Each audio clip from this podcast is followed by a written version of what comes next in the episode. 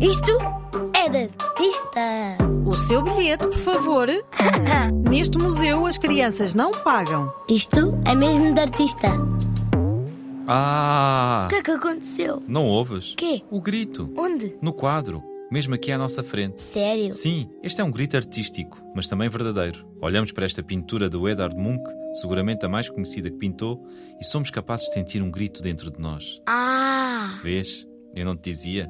O grito foi pintado em 1893, há precisamente 130 anos, numa fase da vida não muito boa para Edvard Munch. Estava triste? Sim. Como é que sabes? Basta olhar para ele. Lá, isso é verdade. O homem que surge representado, que não é necessariamente o próprio Munch, pode ser qualquer pessoa, tem um ar angustiado. E na verdade, era assim que o pintor também se sentia.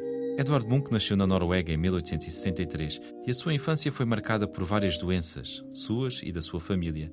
A vocação artística, no entanto, revelou-se cedo. Foi aprofundada no curso de arte e design que frequentou na capital do país. Ângelo? Isso mesmo. Igualmente importantes foram as viagens que fez pela Europa, onde pôde acompanhar as grandes revoluções que estavam a transformar a pintura.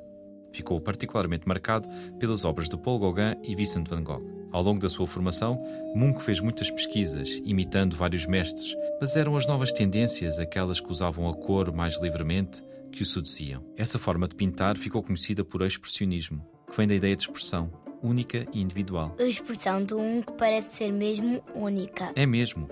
Os seus quadros são facilmente reconhecíveis pelas cores fortes e avermelhadas, pelas figuras por vezes arredondadas e por um ambiente um pouco pesado, mesmo quando as personagens parecem descontraídas. Que ele pintava quadros assim. Hoje sabe-se um que Munch debateu-se ao longo da vida com vários problemas mentais e emocionais.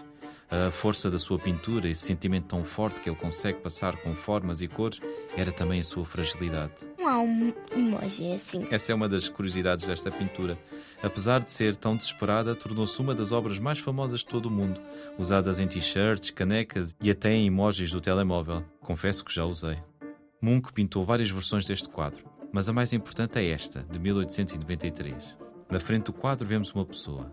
Está a atravessar uma ponte. Ao final do dia, vêem-se duas pessoas ao fundo. Se tirássemos a figura do homem, diríamos que era uma paisagem que nos lembra os encantos de um pôr do sol mas as mãos na cabeça, os olhos e a boca bem abertos agitam totalmente o que podia parecer calmo. Também acho. O que era uma curva delicada passa a ser uma curva agitada. O que eram cores do entardecer passam a ser cores fortes e intensas.